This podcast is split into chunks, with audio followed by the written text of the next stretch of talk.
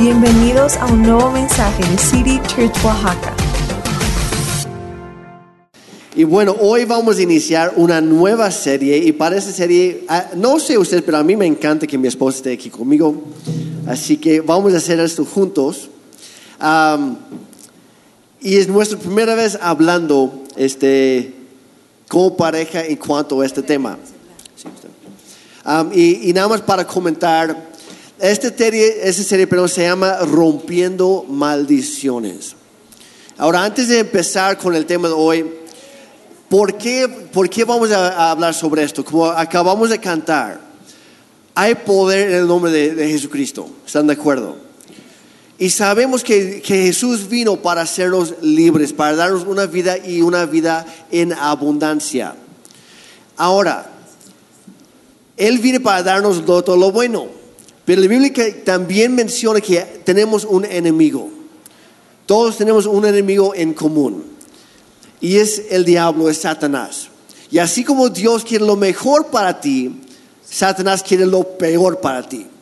Pero la cosa es que Satanás nunca llega y nunca te pinta todo el cuadro como realmente es. Nunca te, te llega y dice, mira, te voy a tentar para que hagas esto. Mira, si, si tú me haces caso, vas a destruir tu matrimonio. Vas a destruir tu familia, vas a destruir... No, nunca te lo presenta como algo malo. Lo disfraza como si fuera algo bueno, pero en su fondo, en su raíz, es algo que trae maldición. Y por no discernir entre lo bueno y lo malo, o vamos con la finta muchas veces, como cristianos a veces llevamos arrastrando ciertas maldiciones, que incluso pueden ser generacionales, y es lo que vamos a hablar de hoy. Pero es, es por eso que estamos hablando de esto, porque como ahorita vamos a mencionar, Cristo vino para darnos libertad, pero tenemos que tomar ciertos pasos para disfrutar esa libertad. Entonces, am, no pienses, por favor, la tentación hoy va a ser, no, pues maldiciones, como yo ya entregué mi vida a Cristo, yo ya estoy bien. Y la verdad, todos tenemos asuntos pendientes. Ana, Yo sé que es un tema un poco no tan fácil,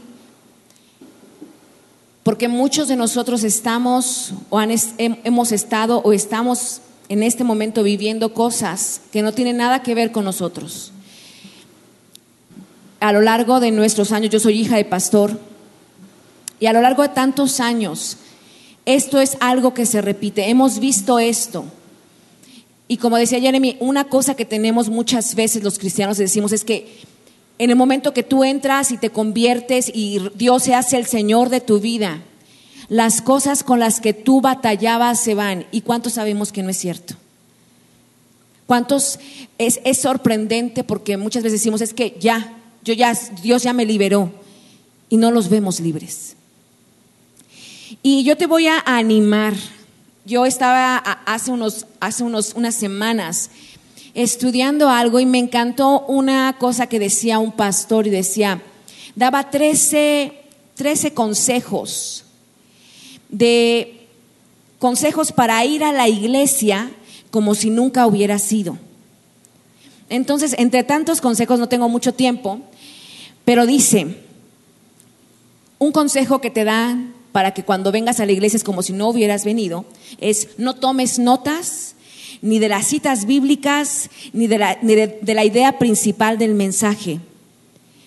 Y creo que algo que, va, que vas a tener que traer estas semanas es una libretita, algo donde tú puedas anotar, porque te puedo asegurar que te conviene a los que somos, ah, porque vamos a hablar de cosas generacionales específicamente.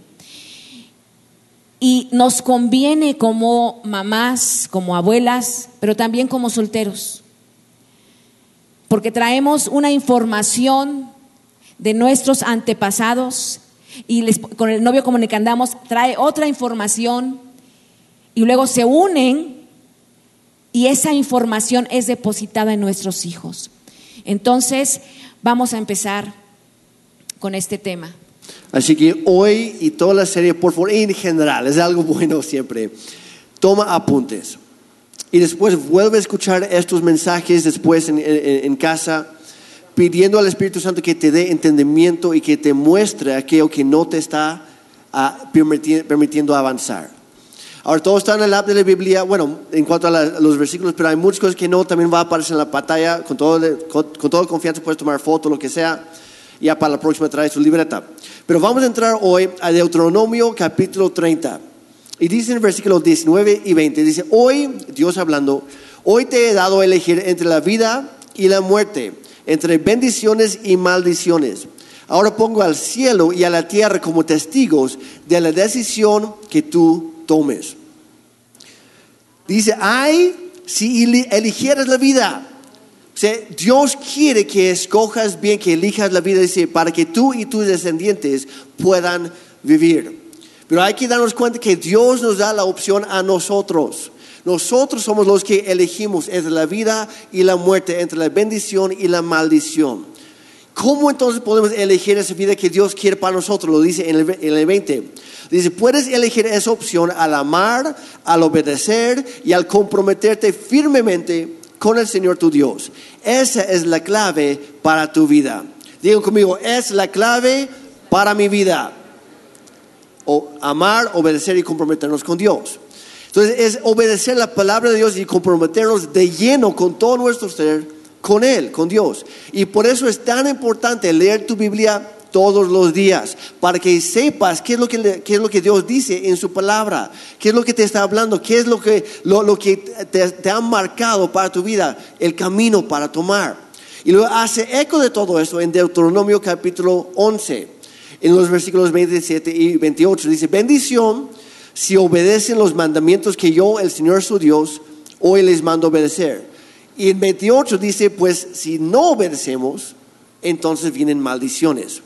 Nuevamente la decisión es nuestra. Vamos a Éxodo capítulo 20. Ahora Éxodo 20 ahí es donde vienen los 10 mandamientos y vamos a pasar un poquito más en esto hoy. Pero empezando en versículo 3 dice, no tengas ningún otro Dios aparte de mí. Es el primer mandamiento. No tengas ningún otro Dios aparte de mí. Luego dice, no te hagas ninguna clase de ídolo ni imagen de ninguna cosa que está en los cielos, ni en la tierra, y tampoco en el mar. No te inclines ante ellos, ni les rindas culto, porque yo, el Señor tu Dios, soy Dios celoso, quien no tolerará que entregues tu corazón a otros dioses. Y luego dice aquí, menciona algo generacional, dice, extiendo los pecados de los padres sobre sus hijos. Toda la familia de los que me rechazan a mí, dice Dios, va a quedar afectada. Hasta los hijos de la tercera y hasta la cuarta generación. Y luego vienen buenas noticias, pero no hay que hacer caso omiso a eso. Versículo 6 dice, pero derramo amor inagotable por mil generaciones sobre los que me aman y obedecen mis mandatos. Y aquí lo que nos está diciendo es que nuestro pecado, no solo papás, abuelos, no solo nos afecta a nosotros, jóvenes, sino a, nuestras futuras generaciones. De la misma manera, cuando obedecemos a Dios y le somos fieles, tu obediencia va a afectar para bien a las siguientes generaciones. Y lo que hoy queremos platicarte es esto.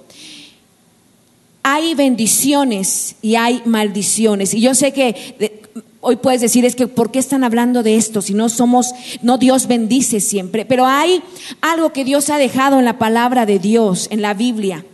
Y es la constitución del reino de Dios. Los que son abogados saben que no importa en qué año fue escrita la constitución, nos sigue rigiendo a México. No importa que digan, ay, bueno, es que en aquel tiempo, como que no tenían una mente más abierta como hoy. Es la constitución.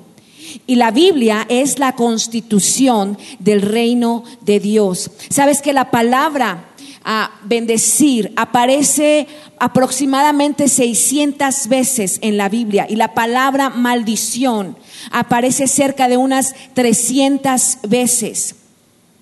Y muchos de nosotros, y la plática de hoy es esto, para conocer qué son las bendiciones o qué son las maldiciones. El propósito de Dios es que por la redención, por lo que Jesucristo hizo en la cruz del Calvario, seamos libres. Es lo que Dios quiere para tu vida. Para nosotros podría haber sido mucho más fácil. Yo hablaba el viernes con parte del staff Y decíamos, para nosotros se- sería mucho más fácil tocar algún otro tema. Pero vez tras vez, a través de esas semanas que hemos estado en consejerías, la cosa, la, la misma historia se repite.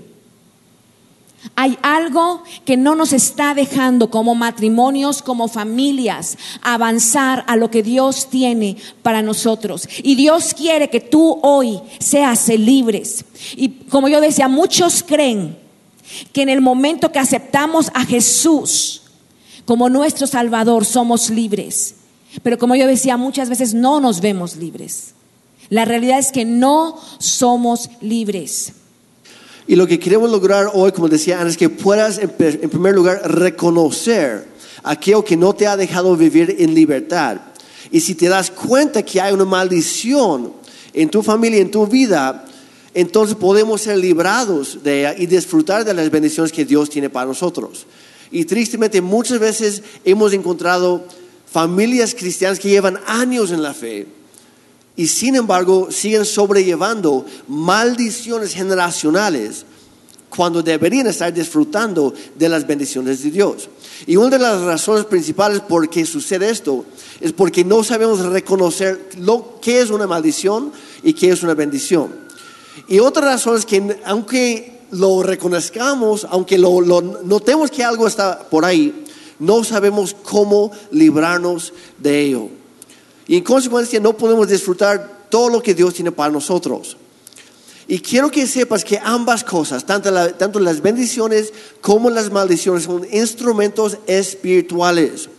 Son de poder sobrenatural. O sea, esto va mucho más allá de lo natural, lo que podemos ver o observar eh, en primera instancia. Y es muy importante entender que no estamos tratando con algo meramente natural aquí. Somos la iglesia de Cristo. Nuestro trabajo es espiritual por definición. Y, y lo- eh, la- las armas que, que Dios nos da son espirituales. Y hay que tratar con esas cosas espirituales, sobrenaturales. Para bien, si son bendiciones, y para mal, si son maldiciones. Y una de sus características sobresalientes de las dos es que se perpetúan de una generación a otra. En el caso de maldiciones, sigue sucediendo hasta que llegue alguien y le pone un alto.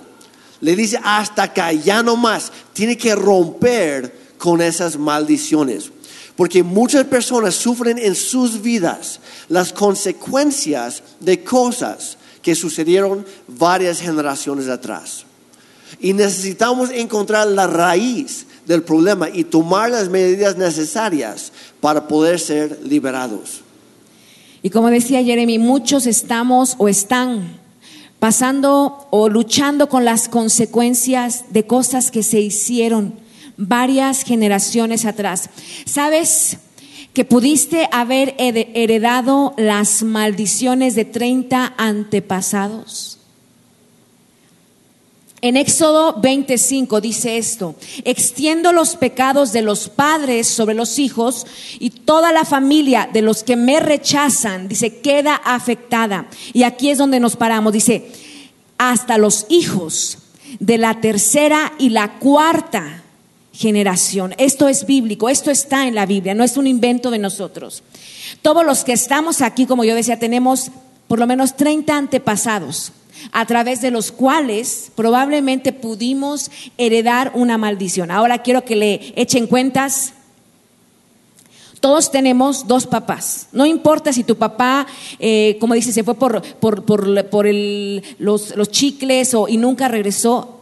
O tu papá jamás, o tu mamá te abandonó. Tienes papá y mamá. Todos tenemos dos papás. Tenemos cuatro abuelos. Tenemos ocho bisabuelos y tenemos 16 tatarabuelos. Tenemos que romper las maldiciones en nuestra línea generacional, las bendiciones y las maldiciones. Vamos a, esto es como un estudio, esto es algo que tú necesitas profundizar en tu casa y que esto te va a traer libertad. Las bendiciones y las maldiciones, como decía Jeremy, son cosas sobrenaturales. Así como las bendiciones son cosas que no actúan en lo natural, sino simplemente dices, es que parece que tienes, tienes suerte. Se llama bendición. O dicen, es que a mí todo me sale mal. Dice, las bendiciones y maldiciones pueden operar por palabras habladas, que vamos a estar hablando eso la siguiente semana, palabras escritas o simplemente pensadas en el interior, o incluso por objetos tangibles. Por ejemplo, cuando tomamos la Santa Cena, que yo te invito cada vez que tomemos la Cena del Señor, si tú estás bautizado, no te, no te prives de tomar la Santa Cena, porque dice en Primera de Corintios 10, 16, dice, esa copa de bendición por la cual damos gracias no significa que entramos en comunión con la sangre de Cristo. Dice, ese pan que partimos no significa que entramos en comunión con el cuerpo de Cristo. Dice Pablo aquí hablando acerca de la comunión, de la Santa Cena que es a través, como sabemos, de una copa de jugo y un pan. Dice que a través de esto hay bendición. Sabes que en el Antiguo Testamento había muchos ejemplos de maldiciones que se transmitían por objetos.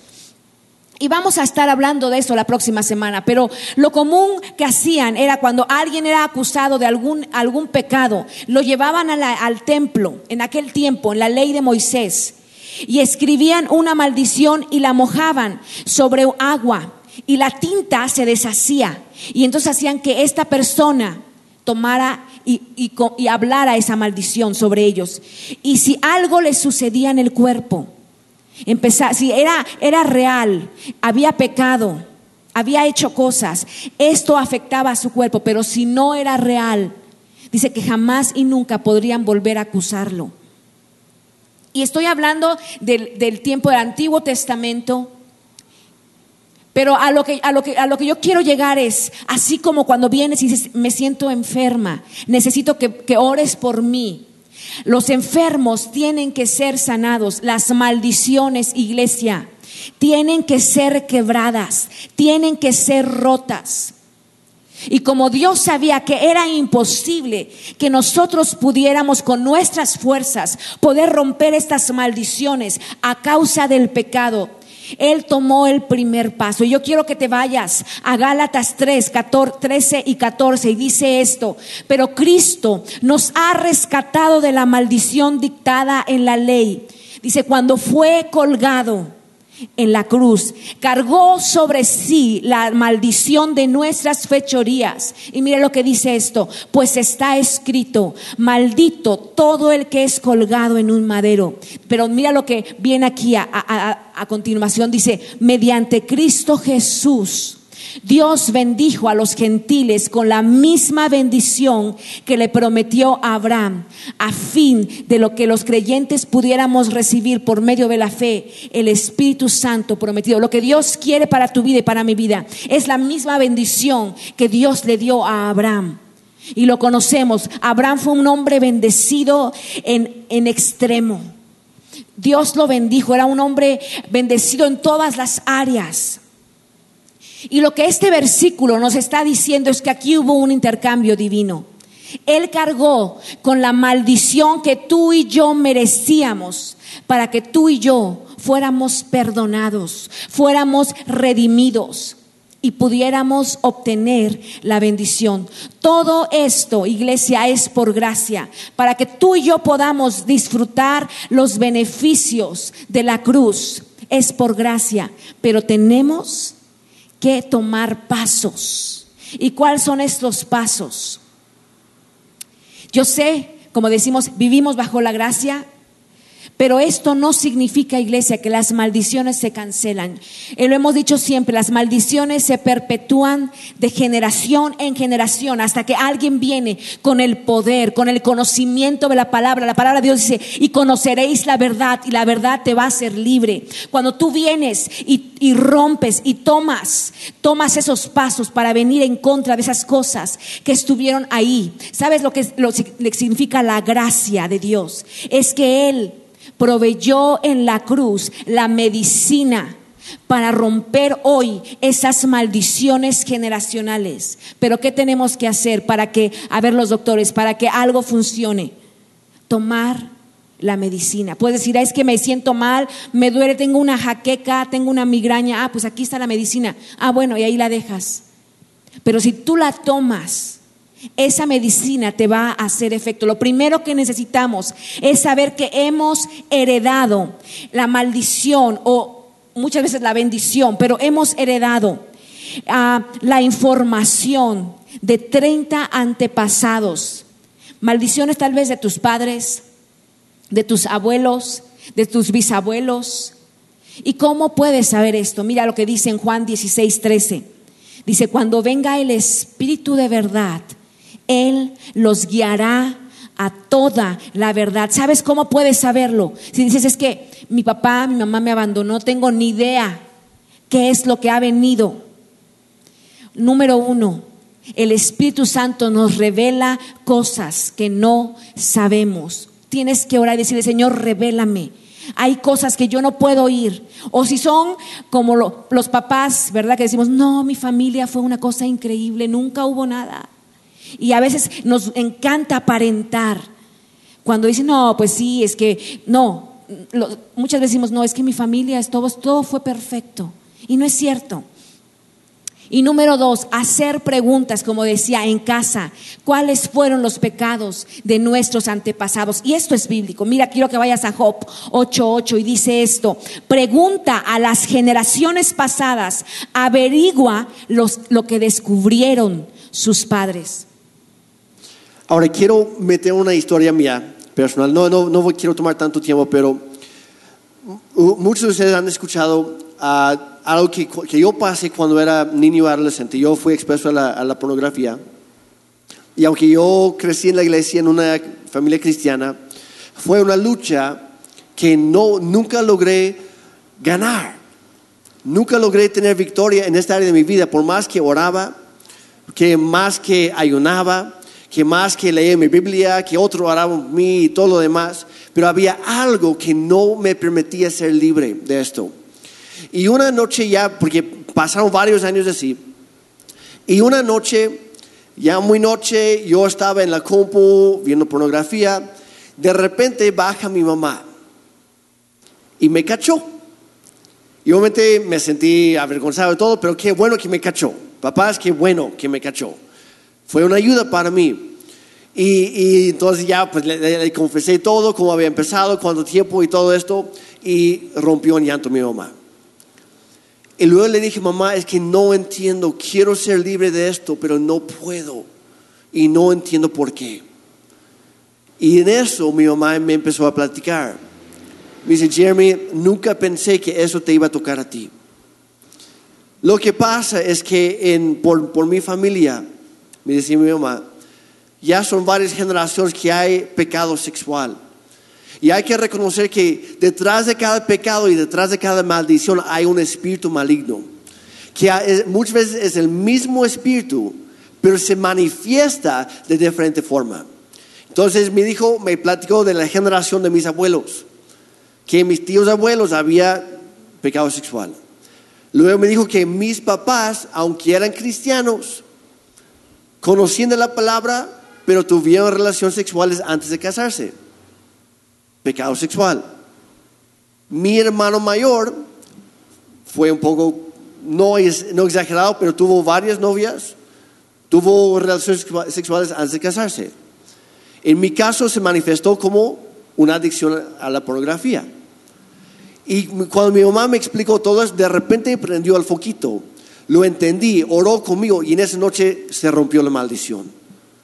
Y luego cuando, que Ana ya ha comentado también, cuando la conocí, empezamos a conocernos y nos hicimos novios y empezamos a hacer planes para casarnos, le dije, mira, antes de casarnos nosotros hay algo que juntos ahora tenemos que romper, romper porque por mi familia, no sé la tuya, pero por mi familia viene este, este pecado generacional, esta maldición, yo ya la rompí, pero tenemos que romperla juntos para que no llegue a las siguientes generaciones. ¿Están conmigo?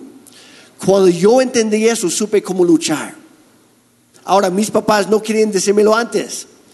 Ojalá me, lo hubieran contado. No lo hicieron. Fue porque mi mamá en este caso se dio cuenta de mi lucha. Y como Ana ya dijo, Juan 8:32, y conocerán la, la verdad y la verdad los hará libres. Investiguen. Y el número tres, el tercer paso es reconocer los síntomas. Porque a veces podemos darnos cuenta de lo que está pasando simplemente por observar. Aunque no nos quieren decir nada, aunque nos digan, co- como dice Ana, no, pues mi familia todo está perfecto. Ajá, claro. Pero si no nos quieren decir, podemos reconocerlo muchas veces con facilidad. Porque la maldición sobre una familia es una barrera que impide que haya sanidad, libertad, prosperidad o avance general. Hasta que se remueva esa barrera, vamos a ver cambios en nuestra vida. El principio es este. Una maldición sobre una familia o un individuo puede ser la barrera invisible que impide que las personas reciban la bendición que Dios tiene para ellos. Ahora, en este momento no vamos a estar orando por sanidad o prosperidad, lo que tú necesi- necesites, pero al romperse la maldición, es lo que tiene que entender. Al romperse la maldición, ya no queda ninguna razón para que siga afectando tu vida. Para que tú recibas la sanidad o lo que tú necesites. En lugar de orar por la sanidad, rompe la maldición y la sanidad viene de por sí. La bendición viene de por sí porque no hay nada ahora estorbándola. Entonces vamos a la palabra de Dios. Nuevamente vamos a Deuteronomio 28 porque en este capítulo habla muy específicamente en cuanto a diferentes bendiciones y maldiciones.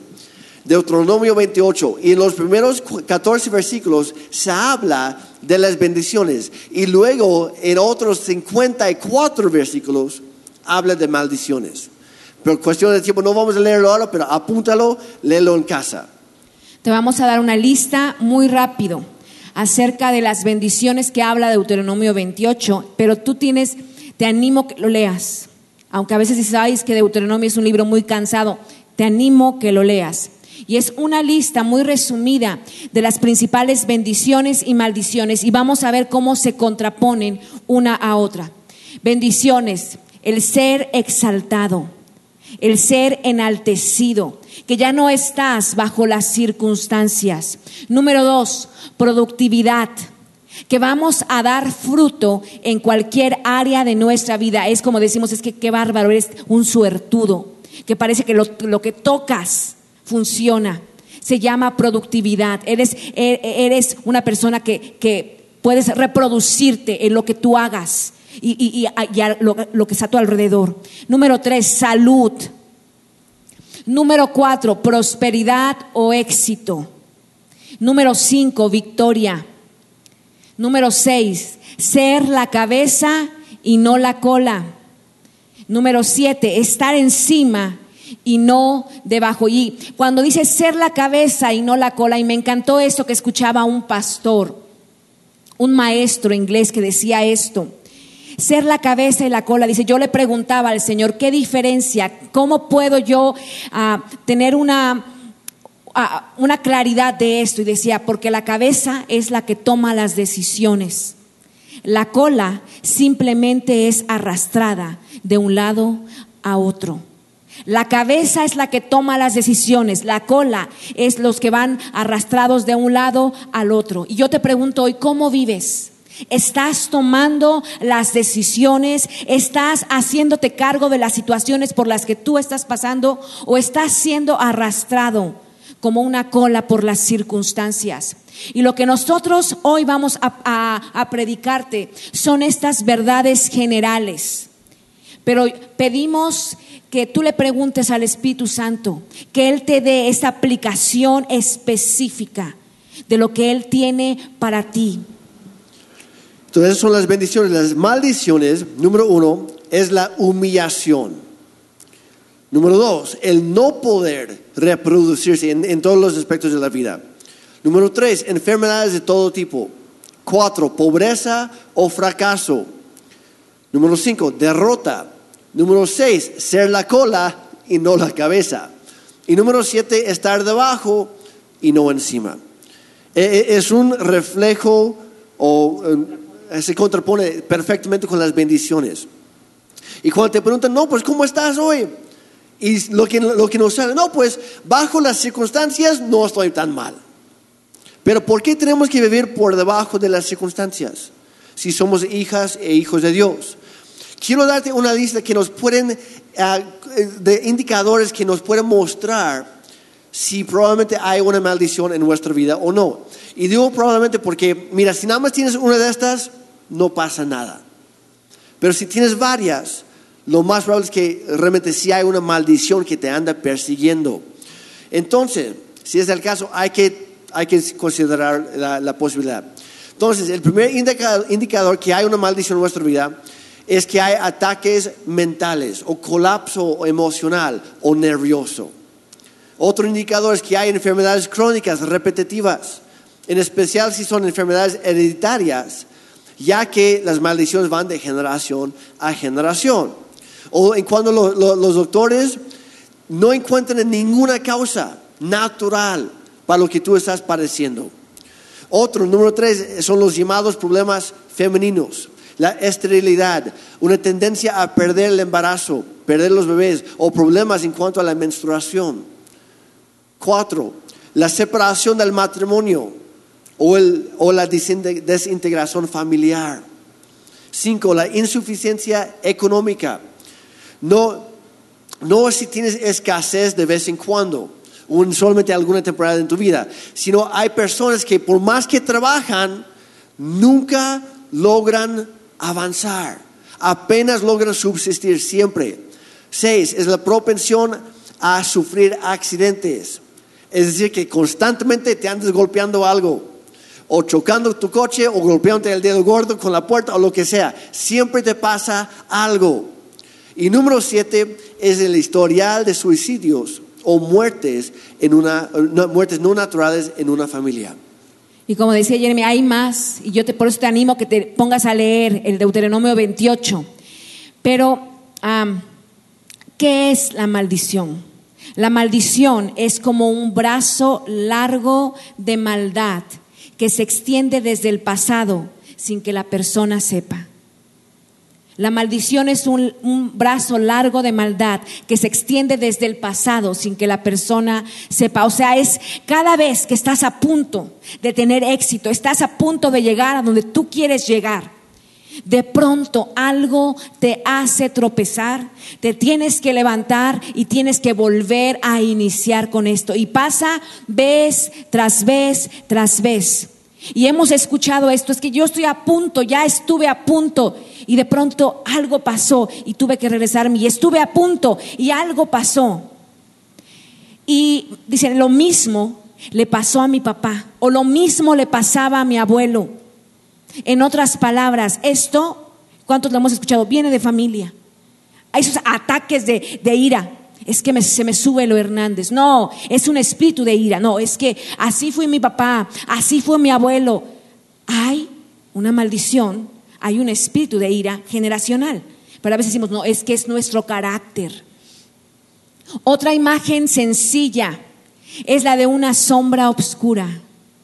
Yo no sé cuántos en algún momento, una, una nube oscura que está sobre tu cabeza, que se proyecta desde el pasado y no deja ver la luz de la bendición de Dios. Uno ve a otras personas caminando y ves cómo la luz está brillando, la luz del Señor está brillando sobre aquella persona, pero por alguna razón en tu vida pareciera que la luz de la presencia de Dios no brilla con tanta fuerza. Si tú has sentido, tienes algo de esto, necesitas buscar a Dios para que el Espíritu Santo te revele cuál es el problema o cuál es lo que, lo que ha causado estas cosas en tu vida. Sabes que en Proverbios 26, 2 dice esto, como el gorrión en su vagar y la golondrina en su vuelo, así la maldición no viene sin causa. O sea, lo que está diciendo este versículo, en otras palabras, es que si hay una maldición, hubo algo, siempre hay una razón o hubo algo que lo causó. Y para romper esta maldición muchas veces necesitamos descubrir de qué se trata. Y vamos a tratar con las causas bíblicas de la maldición. En Deuteronomio 28, como decía, son las principales ah, bendiciones y maldiciones. Pero en el Deuteronomio 28, 1 y 2 dice esto. Si tú escuchas con atención la voz del Señor tu Dios y cumples y pones en práctica todos los mandamientos que hoy te mando cumplir, el Señor tu Dios te exaltará sobre todas las naciones de la tierra. Si escuchas otra vez la voz de tu Dios, todas estas bendiciones vendrán sobre ti y dice, ¿y qué? Y te alcanzarán. En hebreo, esta palabra de escuchar con atención se, se se forma de la palabra, es, eh, eh, repetir la palabra escuchar, que es si escuchas, escuchando. O sea, mírame, escúchame, ponme atención. Es lo que dice acá, si escuchas, escuchando lo que la palabra de Dios te da. Lo que estamos diciendo es que tenemos que escuchar la voz de Dios, lo que Él te quiere decir. Así que el origen de las bendiciones es simplemente escuchar la voz de Dios y hacer lo que Él dice. Como dice Ana, eh, cuando la Biblia dice escucha, implica una acción, no es oír, es prestar atención y hacer algo al respecto. Y en cuanto a las maldiciones, en el versículo 15 dice, pero si te niegas al escuchar tu Dios, al Señor tu Dios y no obedeces los mandatos y los decretos que te entrego hoy, caerán sobre ti las siguientes maldiciones y te abrumarán. ¿Qué es lo que producen las maldiciones? El no escuchar, el no hacer caso, el no obedecer lo que Dios ya ha dicho. Y ahí tenemos básicamente las dos causas, tanto de las bendiciones como de las maldiciones. Todo depende de que si estamos dispuestos a obedecer a Dios o no. Así de sencillo. No es una, fórmula mágica, no es un, curso de ocho años que tienes que tomar, es una decisión cada día. ¿Voy a obedecer o voy a desobedecer? Y tu decisión es lo que va a abrir la puerta a tu vida o para la bendición de Dios o para la maldición que, viene acompañando ese pecado. Vamos a saltar, vamos a ver al Deuteronomio 11:27. Nuevamente dice, bendición si obedecen los mandamientos que yo, el Señor tu Dios, Hoy les mando obedecer. Y el 28 dice, maldición si no obedecemos. La bendición solamente viene de Dios. Y es muy importante reconocer ese hecho. La bendición solamente puede venir de Dios. Y como decía Jeremy, el origen de la bendición es escuchar la voz de Dios y hacer, no solamente escuchar, sino obedecer. Yo hablaba con una persona y le decía, ¿y qué va a pasar si Dios te habla? ¿Qué vas a hacer? ¿Vas a obedecer o simplemente es información? Y el origen de la maldición es no escuchar la voz de Dios o escuchar la voz de Dios y no hacer lo que Él dice. O sea, papás, abuelos, solteros, nuestra obediencia va a afectar a los casados, a los papás, a los abuelos, mis, a mis hijos, a mis nietos, a mis bisnietos para siempre. Solteros, lo que tú hagas hoy va a afectar a tus generaciones, a ese hijo o hija que hoy, que está en la mente y en el corazón de Dios, pero que hoy no está aquí en esta tierra, no te has casado, pero va a llegar. Lo que tú haces hoy, y yo no sé, para mí esto es, esto es tremendo, cada vez que me acuerdo y, y retumba en mi cabeza, lo que yo hago como mamá, va a afectar a Hannah y a Michaela. Y va a afectar a mis nietos y a mis nietas. Lo que tú haces como papá o como mamá va a afectar a nuestras generaciones. Y yo había una frase que siempre, y es parte de una cita bíblica, pero dice, no puedes amar a Dios sin obedecerle y no puedes obedecer a Dios sin amarlo. Vamos a actuar lo que creemos, lo que, lo que realmente se ha vuelto parte. Vamos a, a, poner acción a lo que realmente ha sido parte o se ha vuelto parte de nosotros. Y como decíamos, Dios en estas semanas, porque van a ser estas dos, dos semanas más, vamos a estar hablando de esto. Dios quiere traer libertad, quiere que tú goces de la libertad. Cuando yo salí de, Cristo para las Naciones en el año 2000, un profeta que venía de Sudáfrica me dio una palabra, lo que llaman ellos presbiterio, y me decía estas palabras y estando el viernes la, me acordé y me fui a copiar. Es un señor que no me conocía, son profetas de Dios que los traen de todo el mundo. Y él me dijo algo, me dijo, Ana, y yo te lo digo a ti, Dios quiere librarte de las formas de cautiverio en las que creciste. Dios quiere librarte de las formas de cautiverio. Y como decíamos, también en la Biblia hay varias fuentes específicas de maldición, pero hoy vamos a hablar solamente de una. La próxima semana vamos a hablar de seis más y específicas, pero hoy vamos a empezar con esto muy rápido. Entonces, de esto vamos a hablar de aquí hasta terminar el día de hoy. La primera fuente principal de maldición es la desobedi- desobediencia perdón, de la palabra de Dios. Una de las maneras más comunes en que vienen las maldiciones sobre nuestra vida y también sobre nuestras generaciones es simplemente no obedecer lo que Dios ha dicho. Cuando Él nos manda hacer algo, siempre viene con una promesa que es para nuestro bien. Hay que, hay, que, hay que darnos cuenta de eso. Cuando Dios te pide algo, aunque tú no lo entiendas, cuando Dios te dice, haz esto, es para tu bien. Es porque Dios quiere lo mejor para ti. Acéptalo, agárralo y corre con ello. Porque es para tu bien.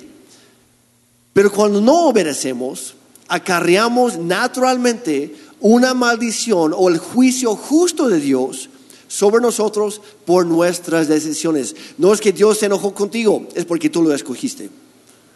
Por eso empezamos con Deuteronomio hace rato. Y aquí en todo esto hay un principio supremo que rige todo el universo. Y Dios lo establece en Éxodo 20, nuevamente como mencioné, los diez mandamientos. Pero nota, o no sé, te has fijado alguna vez, ¿con quién empezó Dios en los diez mandamientos? Lo más importante. Ahora no estoy diciendo que el número 10 no es importante, lo es. Pero si no agarras el número uno, de nada te sirve todo lo demás. Que empieza aquí diciendo en versículo 3, no tendrás otros dioses delante de mí. Otra versión que ya leímos hoy, o aparte de mí, porque Dios es celoso. Dios no comparte tu corazón con nadie. O es Él o es nada. O Él lo es todo, o ni siquiera lo, lo invites a la fiesta. Así es Dios, o es todo o nada. No tendrás otros dioses delante de o aparte de mí, dice. Luego dice, no, no te harás ningún ídolo, ni semejanza alguna de lo que está arriba en el cielo, ni abajo en la tierra, ni en las aguas debajo de la tierra. No los adorarás ni los servirás, porque yo, el Señor tu Dios, soy Dios celoso, que castigo la iniquidad de los padres sobre los hijos hasta la tercera y cuarta generación de los que me aborrecen. Y muestro, muestro misericordia a millares. Nada más, fíjate en eso. La maldición viene por tres, cuatro generaciones, pero cuando tú obedeces a Dios, la bendición es para siempre. Por eso Dios dice, mira, aquí están las dos opciones. Hay una que con- conviene y mucho, y otra que no conviene. Escoge la buena, pero hay que escogerla con nuestras decisiones y con nuestras acciones. Porque más que cualquier otra cosa, lo que ocasiona maldiciones en nuestra vida es el hecho de quebrantar los primeros dos mandamientos que ya leímos. Es imposible quebrantarlos sin caer bajo una maldición. Y es una característica de las maldiciones en general. Se perpetúan por lo menos tres o cuatro generaciones o más, porque cada generación tiene que tomar la misma decisión. ¿Voy a seguir con esto? ¿O voy a honrar a Dios? ¿O voy a obedecer o voy a desobedecer? Y si escogemos desobedecer, ¿qué crees? Aunque tu abuelo empezó algo, no termina contigo porque tú reseteas el reloj. Y a partir de ahí son otras tres o cuatro generaciones. Por esto es tan importante hacer esto como matrimonios, como parejas, como familias y también como individuos. Es tomar la decisión, hasta aquí diablo, ya no más. Lo que permitieron mis antepasados, no estuve ahí para tomar la decisión por ellos, pero sí la puedo tomar para mí y para los que vienen después. Piensen en los miles y millones de personas que han hecho esto, adorar o tener otros dioses, y más aquí en México y Oaxaca. Vamos a, ver- vamos a hablar neta. Aquí es algo tan normal que se mezclan las cosas. Pero Dios dijo, no tendrán ningún otro aparte de mí, solamente a mí. Y cada vez que una persona va a otra fuente que no es el Dios ver- verdadero, para pedir cosas o pedir alguna bendición por ahí, que no es lícito, que no es correcto, que es fuera de los parámetros de Dios, entonces en realidad está haciendo un Dios de esa fuente. Llámese como se llame. Como decía Jeremy, cuando tú vas a consultar un brujo, un espiritista, un adivino, cuando vas a pedir información porque quieres saber cómo está tu papá que se fue, lo que tú estás haciendo es hacer un Dios de la potestad o el demonio que está detrás de esta persona. Y si participas en cualquier experiencia o mi abuela practicó la brujería. Yo sé que en este momento que yo estoy hablando hay muchos que dicen, ay, no es que sí, mi abuelo, mi papá era muy, como decía Jeremy, vivimos en Oaxaca. Y es tan común que dicen, ay, si no se porta bien tu esposo, le hacemos un trabajito. Y a veces lo tomamos como a la ligera, jaja, qué risa. ¿verdad? Si has participado en cualquier tipo de experiencia oculta que nieguen la verdad de la palabra de Dios, en todas estas cosas estás haciendo un Dios que no es el Dios verdadero. Y esto podría ser desde jugar el famoso juego de la Ouija o el Charlie Charlie, que vamos a pedir que los juniors se queden aquí en la segunda, el Charlie Charlie, o ir a, los espiritistas o, que te lean las cartas del tarot o hacer una limpia o irte a cualquier rito eh, de brujería o, o, simplemente agarras todas las mañanas a ver qué te depara el destino, ¿verdad? Los horóscopos. O vas a que te encuentras una gitana y a ver qué me, qué me depara el futuro, ¿verdad? ¿Qué, qué, es, ¿Qué es lo que viene para mí? o consultar mediums o hablar con los muertos. Yo, yo conocí a una persona que me decía, es que seguido se me aparece mi tía que murió, pero yo siento algo muy bonito porque sé que ella me amaba. ¿Cómo decir que los muertos ya no regresan? Los muertos ya están en la eternidad. O los famosos viajes astrales. No es que yo me fui a visitar y hablé con no sé quién. Prácticas de la nueva era o cualquier actividad de ocultismo que la palabra de Dios prohíbe. Y si tú no crees que la palabra de Dios prohíbe, échate la, palabra en, en Deuteronomio y vas a ver cómo Dios te lo habla bien clarito. Y si quieres que te lo hable bien clarito, búscate una Biblia NTV o TLA por eso es importante que decir que las maldiciones pronunciadas a causa de haber desobedecido a los dos primeros mandamientos incluyen toda práctica oculta. Ahora, cuando Dios dice que las maldiciones se perpetúan o hasta la tercera o cuarta generación, y sabemos que todos tenemos 30 antepasados, creo que es bueno ponerse a pensar qué hubo en estas generaciones. ¿Quién nos puede asegurar que alguno de ellos dijeron, ay, yo voy a practicar? Yo vengo de una familia, mi papá es pastor, pero vengo de una familia donde mis abuelos practicaban, era muy común las, limpias. Tenemos, tuvimos que romper, porque hay cosas que llegamos al conocimiento. Mi papá, cuando han escuchado el testimonio de mi papá, mi papá iba a las limpias. Era algo muy común.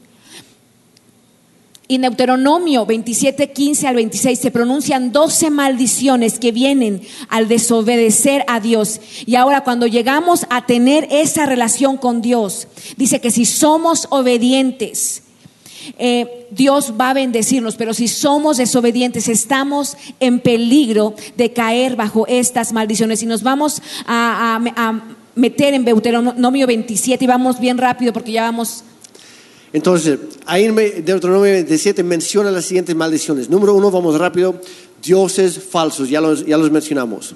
En Deuteronomio 27, 15 dice, maldito sea cualquiera que adore ídolos, aun si lo hace en secreto, sea de madera tallada o de metal fundido, porque el Señor aborrece estos ídolos hechos por la gente.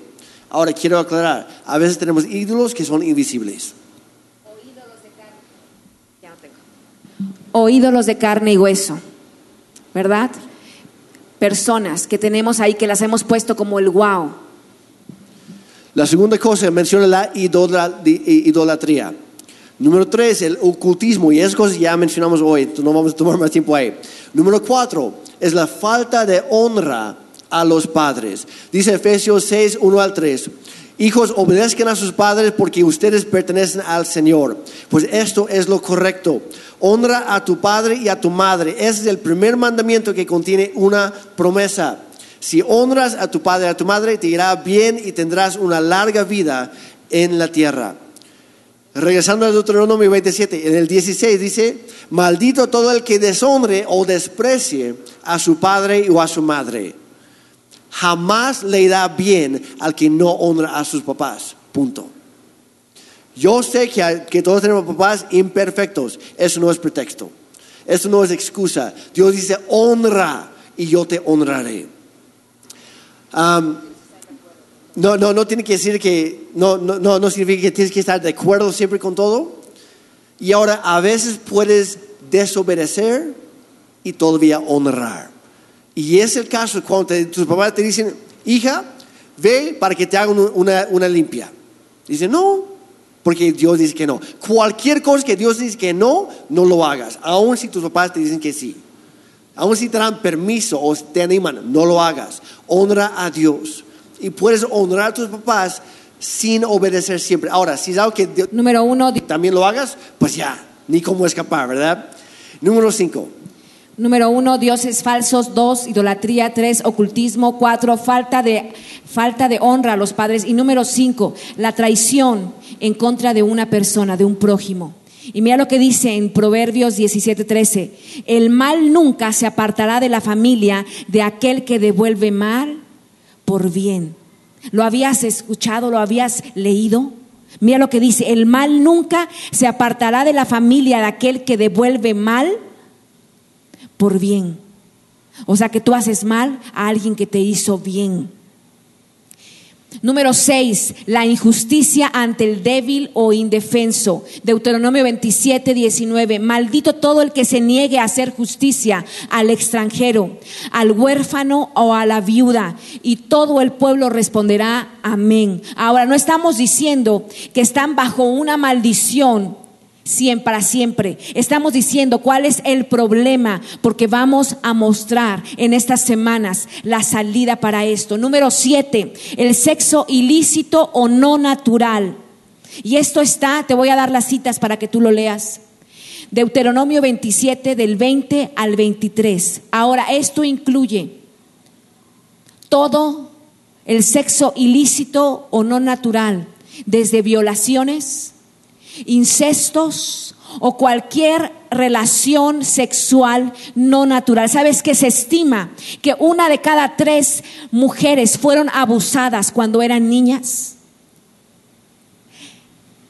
Ocho, de, ocho de cada diez mujeres han sido abusadas en su vida. Pero es algo asustante. Una de cada tres niñas ha sido abusada sexualmente y esto trae maldición. No solamente trae maldición sobre la persona que lo ha hecho, no sobre la, persona que fue víctima, la persona que lo hizo. Pero trae maldiciones a las naciones, a las ciudades, a los estados. Y tenemos como oaxaqueños, vivimos en un estado donde hay mucho maltrato hacia la mujer. Necesitamos venir y, traer eh, eh, el evangelio es contracultura. Esa es la cultura. Las mujeres fueron hechas para servir y los hombres para estar sentados. Y Dios vino y levantó y dignificó a la mujer.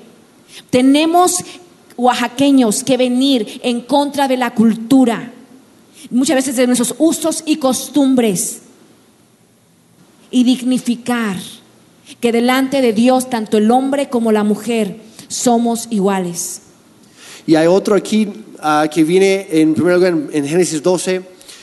Y aquí vemos el llamado de Dios para Abraham. Y tenemos que notar esto porque aquí hay algo muy importante para todos nosotros.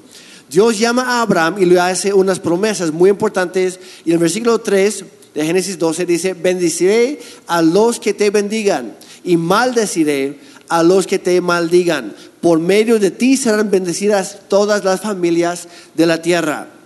Así que aquí hay tanto una bendición como una maldición. Y fue necesario porque Dios escogió una persona para bendecirla, para que a través de Abraham llegara Jesucristo.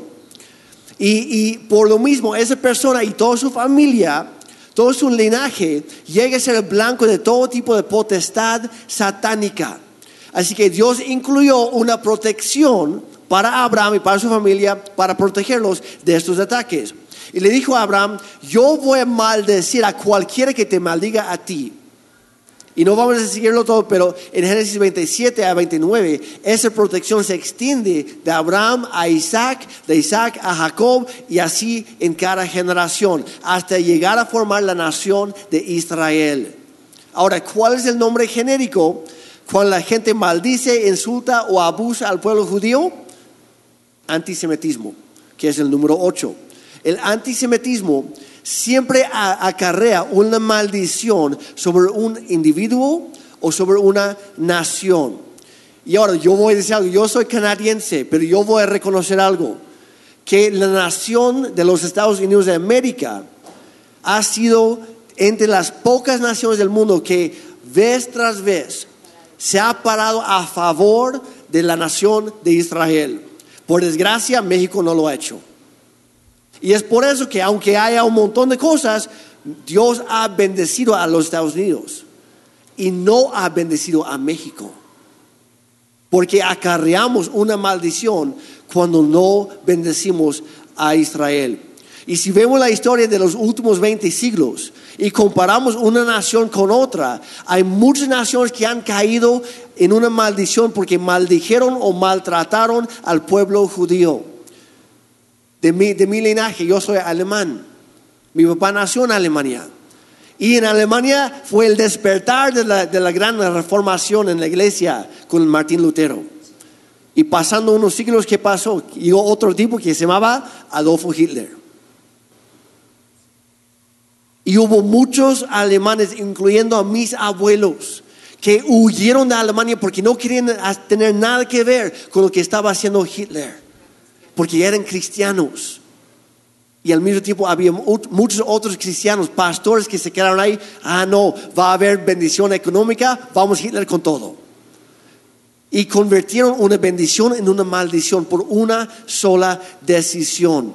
Como cristianos es nuestro deber siempre orar por la, nación de Israel y pararnos a favor del pueblo escogido de Dios para que naciera nuestro Señor y Salvador Jesucristo. Y como decía Jeremy, estamos hoy compartiendo esto para nosotros como oaxaqueños.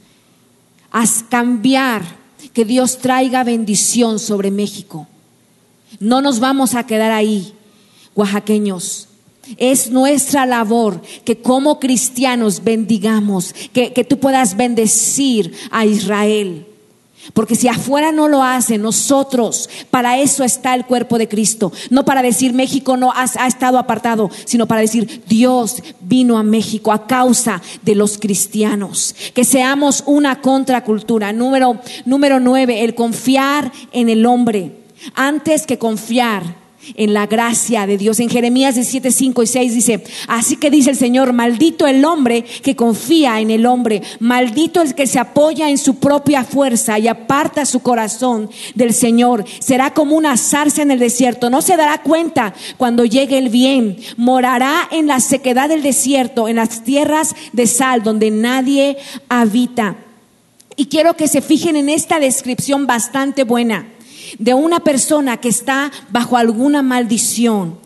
Hay mucha bendición alrededor, va a llegar el bien. Dice, pero esta persona va a vivir en esa tierra, en su tierra despoblada. La lluvia va a caer alrededor. De pronto te ves que, te ves que la, la ya está bendecido, el allá está bendecido, el allá, y dice, Señor, ¿y yo para cuándo? Dice, pero menos en la tierra de Él. ¿Y cuál es el origen de esa maldición?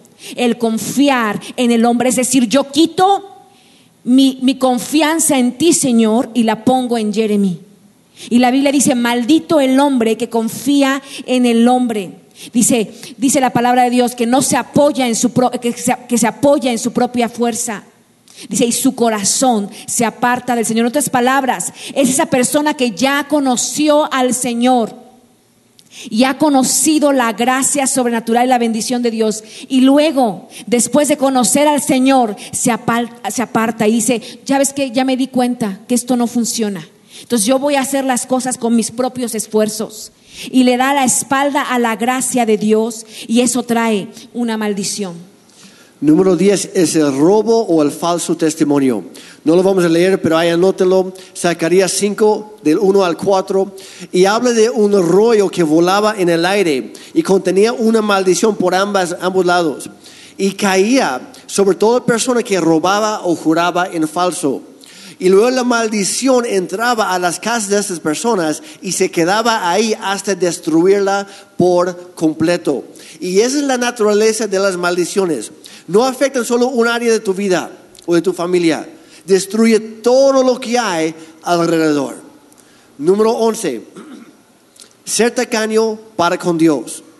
Malaquías 3, 8 al 10 dice, ¿acaso roba el hombre a Dios? Ustedes me están robando. Y todavía preguntan, ¿en qué te robamos? En los diezmos y en las ofrendas. Ustedes la nación entera. Y ahora, recalco, este era el pueblo escogido de Dios. Nosotros como cristianos no nos escapamos de esto, porque somos pueblo de Dios también. Va para nosotros. Dice, Ustedes, la nación entera, están bajo gran maldición, pues es a mí, a Dios, a quien están robando. Así que traigan íntegro el diezmo para los fondos del templo, y así habrá alimento en mi casa. Pruébenme en esto, dice el Señor Todopoderoso, y vean si no abro las compuertas del cielo y derramo sobre ustedes bendición hasta que sobreabunde.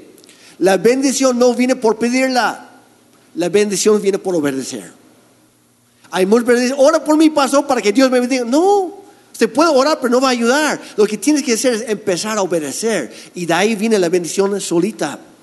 Ahora, hay muchas personas que dicen, no, pues ya que ya no debemos diezmar porque ahora vivimos en el Nuevo Testamento, ya no estamos bajo la ley de Moisés en el Antiguo, etc. Pero la gracia que Dios nos da nos debería ser todavía más generosas que la ley porque sabemos que ahora tenemos, gracias a Jesucristo, tenemos un mejor pacto, una mejor promesa. Y por lo mismo, nuestra respuesta debería ser mayor. tenemos que entregarnos completamente a Dios de forma mucho más generosa que antes, porque Dios ha sido generoso con nosotros. ¿Cuántos lo, lo reconocen? Hay que ponerlo en práctica. Y quiero enfatizar lo siguiente. Ser tacaño con Dios trae una maldición. Ser tacaño con Dios es una mala administración de lo que Él nos ha dado. Dios no necesita propinas. Y hay personas que así como dan una miseria al mesero cuando le sirven en un restaurante, de hecho hablamos acerca de esto el, martes con los, hombres, estuvo buenísimo, piden los apuntes después, no compartí yo, fue alguien más, pero estuvo buenísimo. Y hablo de esto, si eres, si eres tacaño, y con los meseros estás diciéndoles que Dios es un tacaño con ellos también. Porque lo que haces con tu dinero refleja tu corazón. Y siempre debemos reflejar a Dios en todo lo que hacemos. Dios no quiere tus propinas. Y hay personas que llegan a la iglesia, ah, me gustó el mensaje, ahí va. Y están dando una propina a Dios en lugar de darle lo primero y lo mejor. Y cuando le das lo que te sobra a Dios, traes una maldición. Porque a Dios no, a Dios no le interesa ser lo sobrante en tu vida. Quiere ser lo primero y lo mejor. Por eso hablamos de eso en la serie pasada. Pero hay una gran falta de reverencia en la iglesia global en cuanto al dar. Y deberíamos entender que el dar es un acto de adoración. ¿Cómo le estás adorando a Dios? ¿Con lo primero, lo mejor o con lo que te sobra? Es una decisión. Ahora, yo sé que aquí presentes hay muchas personas que ya han entendido lo que Dios dijo, que hay más bendición en dar que en recibir. Y qué bueno, les agradezco y les felicito, qué bueno, van por buen camino. Pero también sé que hay muchos aquí presentes que cada semana siguen robando a Dios en esta área. Son tacaños con Él. Y a fin de cuentas, sea que ya estamos haciéndolo o no, todos podemos crecer en esto y debemos crecer en esto, en nuestra generosidad hacia Dios, porque todo lo que tenemos es gracias a Él. Número 12. el pervertir el Evangelio. La famosa frase de anatema, que quiere decir alguien que se separa de Dios. Y hay otra cosa sumamente importante que ha afectado a la iglesia. Y es en Gálatas 1.8 y dice, pero aun si alguno de nosotros o un ángel del cielo les predicara un evangelio distinto del que les hemos predicado, que caiga bajo maldición. El anatema quiere decir que es algo tan abominable a Dios que nunca va a tratar con él. Totalmente algo separado. ¿Y qué es lo que acarrea esta maldición? El predicar cualquier cosa en el nombre del Evangelio que no es el Evangelio. Yo como decía, hoy estamos predicando, esto es doctrina.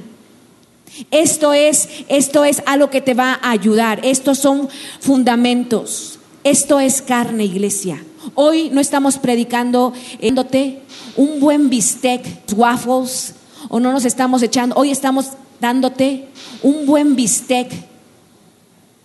Estamos hablando de las verdades bíblicas que tú necesitas saber para traer libertad a tus generaciones, para traer libertad a tu vida. Tenemos que tener, iglesia, muchísimo cuidado de prestar nuestro oído a cosas o a personas que nos quieren separar de Dios. Ni tampoco podemos participar en cosas que la palabra de Dios dice que son abominables, incluso cuando son cosas que veamos como normales en nuestra familia, en nuestra cultura, en nuestra sociedad. Entonces lo que podría pasar aquí es, si juntamos Jeremías 17:5, dice, esto dice el Señor, malditos son los que ponen su confianza en simples seres humanos y se apoyan en la fuerza. Y luego juntas, lo que acabo de leer, Gálatas 1:8 dice, si alguien, ya sea ah, nosotros o incluso un ángel del, del cielo, les predica otra buena noticia diferente a la que nosotros les hemos dicho, caiga en maldición, lo que acabo de decir, y lo aplicamos a nuestras vidas. Y luego de esto, es increíble que todavía quede alguna bendición para nosotros y todavía le añadimos, iglesia, estoy hablando a los cristianos, Malaquías 3, que no tengamos que ser tacaños con Dios. Nos damos cuenta que tenemos como iglesia que arrepentirnos. Como decía, tenemos que bajarnos de nuestro trono, de nuestro corazón porque decimos, Señor, toma el trono, pero ¿sabes qué? Yo me quedo sentado acá, tú te paras al lado. Entonces, y Dios dice, ¿sabes qué? Levántate de tu trono, bájate y yo me voy a sentar. Pero ¿cómo cuesta? ¿Verdad? ¿Cómo cuesta decir, ay, eh, bajar, bajarme de allá? Y luego decimos, ay, no es que a mí sí me gusta algo más. A mí hoy la palabra no me gustó. No me gustó porque están metiéndose en cosas que a mí no me gusta, eso de la maldición. Y esto es, vamos a hablar esto para que haya bendición sobre tu vida. Estas cosas van a traer bendición sobre tu vida si eh, aprendemos a, cerrar puertas. Nos damos cuenta, como decía, como iglesia, que tenemos que cambiar nuestra forma de ser y tomar muy en serio a Dios. Y sabes que en, en, las clases que tenemos los viernes, que tenemos un tiempo de fundamentos de la fe, Jeremy hablaba acerca de las definiciones de la fe. Pero yo te voy a dar una definición bien sencilla y te la vas a aprender. ¿Qué es la fe? La fe es tomar en serio a Dios. La fe es tomar en serio lo que la palabra de Dios dice. Entonces, en resumen, ya, ya, ya terminamos. las 12 causas principales de las maldiciones que vienen al desobedecer la palabra de Dios que hemos visto hoy son los siguientes. Tener dioses falsos, idolatría, ocultismo, falta de honra, de honra a los padres, traición en contra de un prójimo, injusticia ante el débil o indefenso, el sexo ilícito o no natural, el antisemitismo, el confiar en el hombre antes que en la gracia de Dios, el robo o falso testimonio, el ser tacaños para con Dios y el pervertir el Evangelio. Ahora, yo sé que hemos concentrado más en las maldiciones hoy, pero nuevamente si quitas la maldición, la bendición viene por sí sola. Regresamos y pueden poner en la pantalla de Deuteronomio 30, donde empezamos hoy. Y aquí terminamos también. Dios hablando hoy te he dado a elegir entre la vida y la muerte, entre bendiciones y maldiciones. Como quisiera, dice Dios, como quisiera que escogieran la vida. Y si puedes elegir esa opción al amar, al obedecer y al comprometerte firmemente con el Señor tu Dios. Esa es la clave para nuestra vida. La próxima semana, yo te animo, este es, este es el inicio. A partir de la próxima semana vamos a entrar de lleno a cosas que hablaron nuestros padres sobre nosotros, que son maldiciones dadas por autoridad, a cosas que nosotros nos auto maldecimos. Muchas veces decimos, ay, cómo me quisiera morir. Y dice la palabra de Dios, lo que has dicho, lo que dices, te será hecho. Yo siempre voy a estar sola. Lo que, lo que dices, lo que digas, te va a ser hecho. Y maldiciones echadas por, por brujos, maldiciones. Y vamos a entrar un poquito más en esto. A partir de la siguiente semana, yo sí te, te vamos a pedir que hagas tarea. Porque la última semana vamos a estar orando, rompiendo maldiciones en este lugar generacionales. Y a lo mejor tú has estado pasando con algunas enfermedades y que dices, no he podido, han orado por mí. Sabes que cuando la maldición sea quitada, no va a haber un obstáculo para que venga la bendición. No, no podremos estar orando para que haya prosperidad, no podremos estar orando para que haya bendición, pero va a llegar. Va a llegar porque no va a haber nada que detenga el poder de Dios. Y yo te animo que traigas una, una libreta, traigas una hoja y empieces a escribir. Porque ese es el inicio de algo que Dios va a hacer en esta iglesia. Y vamos a ver familias fuertes, matrimonios fuertes. No lo que es que mi mamá, mi papá, eh, mis tíos, todos venimos de, de madres solteras. Yo escuchaba hace unas semanas esto. Todas mis tías, todas mis primas, todos